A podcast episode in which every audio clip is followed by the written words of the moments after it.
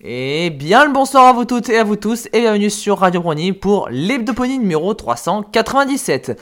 Je suis Lighty, votre serviteur habituel pour cette chronique qui vous accueille pour un nouveau numéro bien évidemment et un nouveau numéro qui va être un peu court. On va dire qu'en ce moment il n'y a pas grand chose à se mettre sous la dent, il n'y a pas de news même si Pourtant, il y a eu des news quand même sur la série. On va revenir dans la partie actualité, notamment sur un PDF qui a été dévoilé sur le lore de la série. Ensuite, la partie produits dérivés sur les previews de comics. Le fan média avec des vidéos et des comics fan-made. Et enfin, une petite partie communauté avec un résultat de sondage d'Equestria Daily qui se centrait sur bah, un personnage méchant gentil. Qu'est-ce qu'on préfère sur ce personnage? Je vous dis pas le nom, je le garde pour la fin de l'émission. On va commencer tout d'abord avec la partie actualité. Tout d'abord avec une news, il y en aura deux, mais la première est très très intéressante puisqu'elle se centre sur un PDF.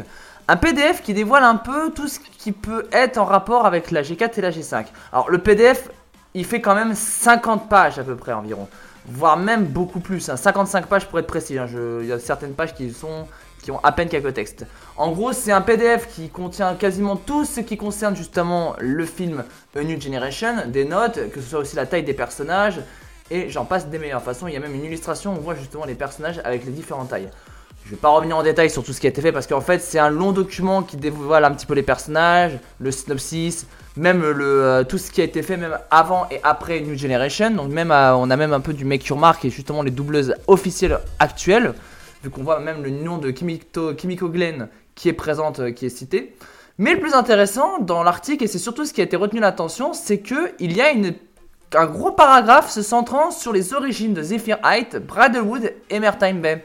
C'est vrai que beaucoup de gens s'étaient demandé, pour surtout pour Zephyr High, est-ce que ce serait pas un Néo Canterlot Et eh ben finalement on va lire le texte et finalement le texte pour concernant Zephyr High c'est que Zephyr High vient de Cloudsdale. Maintenant que la magie est partie, les Pégases ne peuvent plus vivre dans les nuages et du coup le seul moyen bah, pour qu'ils vivent encore un peu au-dessus justement un peu du sol, c'est les montagnes. Donc l'idée vient de là.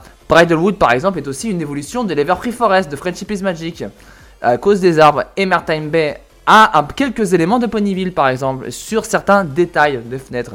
Et de toute façon, là où il y a le plus de liens avec la G4, c'était dans la chambre de Sony où euh, son père justement était peut-être considéré comme un genre de d'Indiana Jones-like, un genre d'archéologiste ou de professeur qui collecte justement des objets de l'ancien temps d'Equestria. Il y a beaucoup beaucoup de choses à en dire sur ce PDF, donc là j'ai retenu et j'ai lu la partie principale, surtout se centrant sur les origines de Bridalwood, Mertime Bay et Zephyr High, mais il y a encore énormément de choses, notamment même un graphique où on voit justement les personnages et leur taille. Et vous allez voir, bon, on l'a vu dans différents aspects, même dans les euh, animations 3D, que par exemple Pipetal est la plus petite et que euh, Easy Moonbo est la plus grande. Et que finalement, euh, Sunny Star Scout peut être considéré comme étant le deuxième personnage à peu près grand, on va dire, du groupe. Mais c'est très intéressant à lire. Mais il faut avoir du temps pour le lire parce que 50, plus de 50 pages, il faut, il faut quand même le lire et surtout le traduire. Et enfin, la deuxième news actualité est assez intéressante, surtout pour ceux qui aiment bien avoir bah, un OC qui se présente dans un épisode de la série. Et bah sachez que dans l'épisode de Tell Your le dernier qui est sorti, oui, alors petit passage direct sur Tell Your on se posait la question, et il y avait des incertitudes sur Tell Your ça faisait plus de deux semaines qu'il n'y avait pas d'épisode. Et bah sachez qu'il y a eu en réalité une pause de deux semaines, et du coup le nouvel épisode qui est sur la Saint-Valentin est sorti cette semaine. Et justement, dans ce dernier, on y voit justement un OC de Luminous Dazzle, donc un artiste du fandom qui a gagné un concours et du coup pour, euh, en gagnant ce concours, eh ben, il a eu le droit de mettre euh, son personnage, son OC dans l'épisode de Teleoters en background. Et justement, dans l'article d'Equestria Daily, on y voit justement cet OC. Passons maintenant à la partie des produits dérivés et on va commencer avec la preview longue du comics numéro 9 de la série principale. Et justement, là, on en découvre un petit peu plus sur comment ça se fait que ce pauvre, cette pauvre résistance s'est retrouvée dans la maison de Fluttershy. Et finalement, bah, on découvre qu'elle a essayé de chercher des indices concernant Discord. Mais ce qui est marrant, c'est qu'on en apprend un peu plus justement sur la maison de Fluttershy qui est maintenant laissée à l'abandon. En réalité, d'après les personnages, apparemment, la maison de Fluttershy aurait été laissée à l'abandon depuis des centaines d'années. Et encore meilleur que ça, et ça, ça peut intéresser les fans de Discord, dans une étagère de la maison de Fluttershy, eh ben, il y a toute la collection des Darindu, à l'exception du 9 volume. Et justement, pour Sony Star Scout et ses amis, ça peut être un indice sur qu'est-ce que va faire Discord avec le cristal des Pégases et détruire cet objet. Et justement, bah, ils vont se demander comment ils vont faire pour la retrouver. Et justement, Izimumbo connaît un oncle qui s'y connaît un peu en Darindu et aussi sur les grottes. Parce que finalement, le volume que Discord a pris de la collection Darindu qu'il possède, et ben parler justement des caves et des grottes. Et ben justement, c'est peut-être l'idée, et surtout pour Inzimunbo, d'aller voir cet oncle qui pourrait les aider à localiser cette fameuse grotte et surtout qui connaît un petit peu la collection. On verra évidemment qu'est-ce que donnera justement le comics, car il faut savoir aussi que le comics, si on a une preview de 4 pages maintenant, ça veut dire que le comics va sortir dès ce mercredi. Et ce sera tout pour la partie produits dérivés. On passe maintenant à la partie fan media qui va être très très chargée avec pas mal de vidéos et de comics fan-made. On va commencer tout d'abord avec Little FM et son top 25 pony vidéo de 2022. Bah oui, là on a fait quand même là l'année, hein. ça y est, il est temps de faire le playlist. Et là finalement on a dans cette playlist de vidéos qui a quand même été assez diversifié. On a que ce soit des différentes views de Kimito Plaza, on a de l'animation SFM, on a de la PMV, on a aussi de l'analyse sur deux personnages aussi, qu'on fait pas trop parce que vu que c'est surtout du texte et pas de l'image, donc c'est un peu compliqué à décrire. Mais aussi on retrouve aussi, aussi bien de la G4 et de la G5. On sent quand même que on voit un petit peu la G5 qui commence à perdurer avec le temps. Maintenant il faut voir avec le temps si ça va le faire. Et dans le top 3 justement de ce qui a été fait dans les animations euh, MLP, on y retrouve Double Brother avec Mighty Pony Luna, Storm XF3 et Luna's Friendship Score MLP in Real Life. Et en numéro 1, on va dire le fan épisode, on pourrait l'appeler comme ça, animated film My Little Pony Missing Out de Minty Root, que je considère moi-même comme étant l'animation numéro 1 de cette année, car il fait surtout hommage à la série et surtout en plus, il a le potentiel, quand on voit l'épisode et la vidéo en elle-même, elle avait le potentiel pour être vraiment un vrai épisode d'MLP sur Star Glimmer. Notamment dans la saison 9. On va rester du côté du Rewind 2022 avec une vidéo de LCLP Films et elle se nomme SFM Ponies Rewind 2022 Parting into the Multiverse. C'est une vidéo de danse de 3 minutes 34 en SFM. Et dans cette dernière, il y a pas mal de références avec des vidéos qui ont été faites en SFM cette année, comme par exemple Squid Game, par exemple du SFM version euh, Still Alive version MLP. Il y en a plein, il y a au moins une dizaine de vidéos qui ont été euh, référencées dans cette dernière. Donc à vous de les découvrir. Et il y a aussi un petit peu de référence à la série, évidemment, mais je ne vous dis pas lesquelles.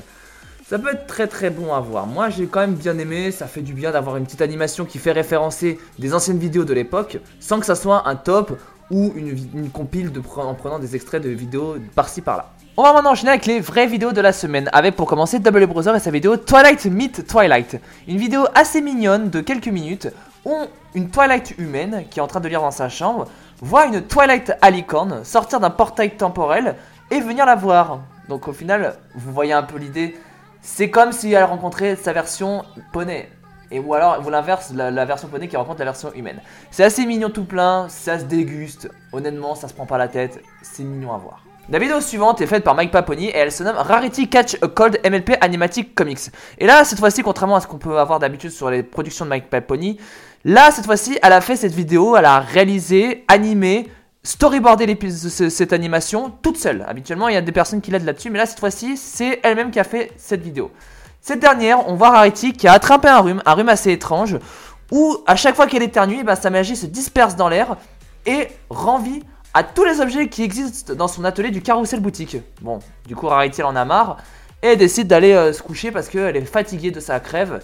Mais les euh, outils qui ont pris vie justement, que ce soit la machine à coudre, les mannequins, les euh, ciseaux et autres, décident de l'aider à créer une robe.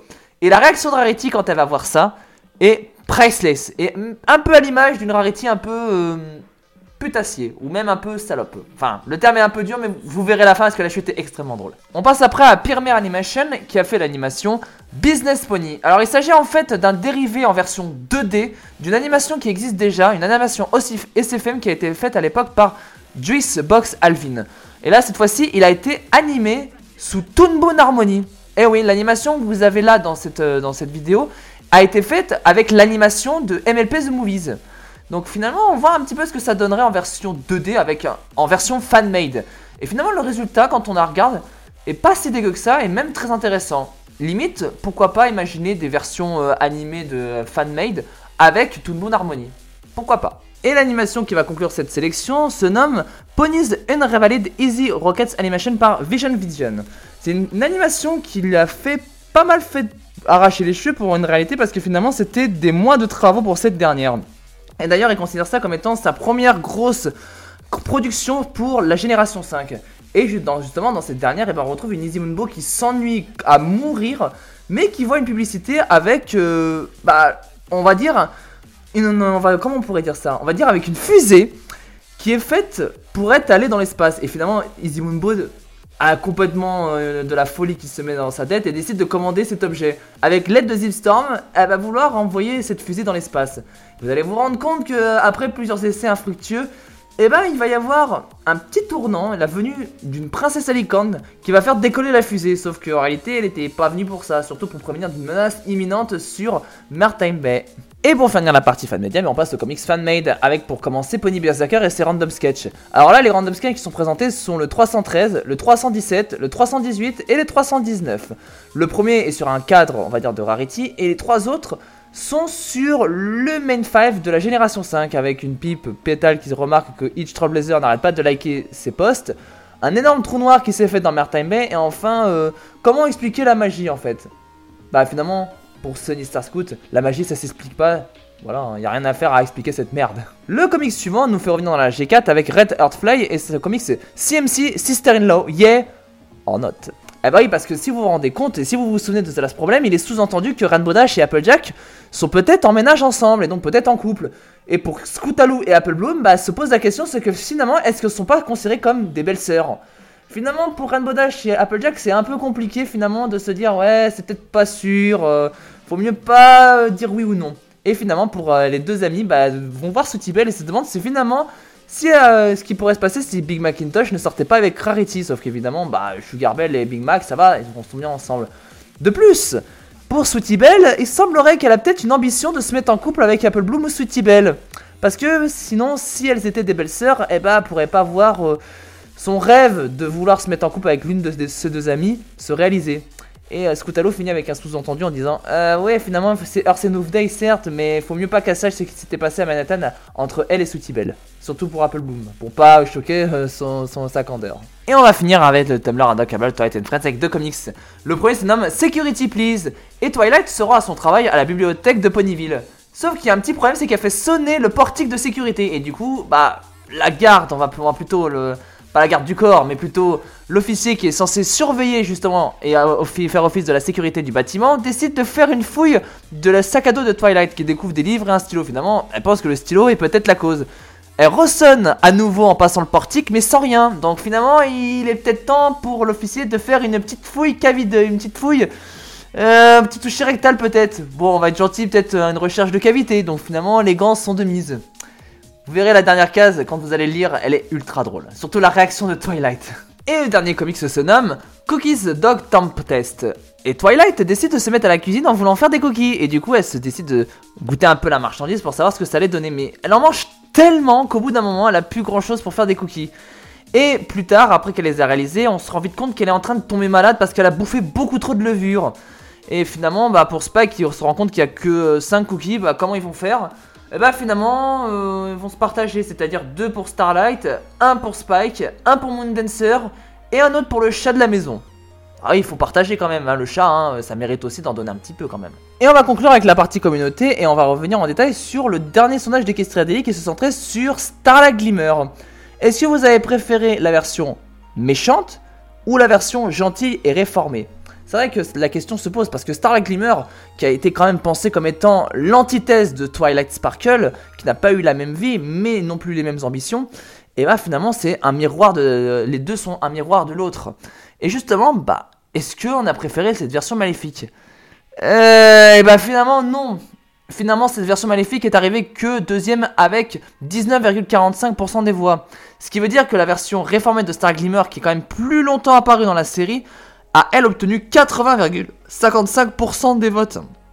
Alors c'est vrai que la théorie c'est aussi peut-être que pourquoi elle est autant populaire, c'est tout simplement peut-être parce qu'elle était plus souvent que ça. Et c'est vrai, je pense que même pour beaucoup qui écoutent vont être d'accord que si un personnage est plus longtemps dans une telle apparence, et eh bah ben, finalement on va l'apprécier plus que quand elle était méchante. Ça l'est aussi pour Twilight Licorne par exemple. Maintenant on préfère plus la version Twilight à Licorne puisqu'elle est apparue quand même près de 7 saisons alors que la version Licorne qui elle était présente que 3 saisons. C'est un peu un exemple, mais ça peut expliquer aussi sa popularité. Maintenant, pour ce qui est du sondage actuellement, eh ben, ça se centre sur la ville, et plutôt pas n'importe laquelle. La ville des deux générations, mais qui est le centre de, des, deux séries, par exemple Ponyville pour Friendship is Magic et Time Bay pour Make Your Mark. Finalement, dans quel, lequel de ces deux villes vous allez vous aimer vouloir vivre? Et c'est sur cela que s'achève cette hebdoponie numéro 397. Je vous remercie de votre écoute et je vous donne rendez-vous dimanche prochain, comme d'habitude 21h, pour l'hebdoponie numéro 398.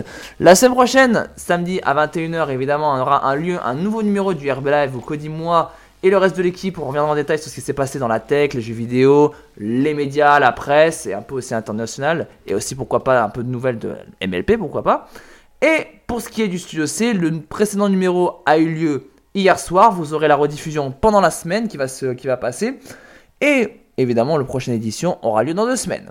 Sur cela, je vous dis bonne soirée à vous toutes et à vous tous. Et bonne écoute sur Radio Brony. Au revoir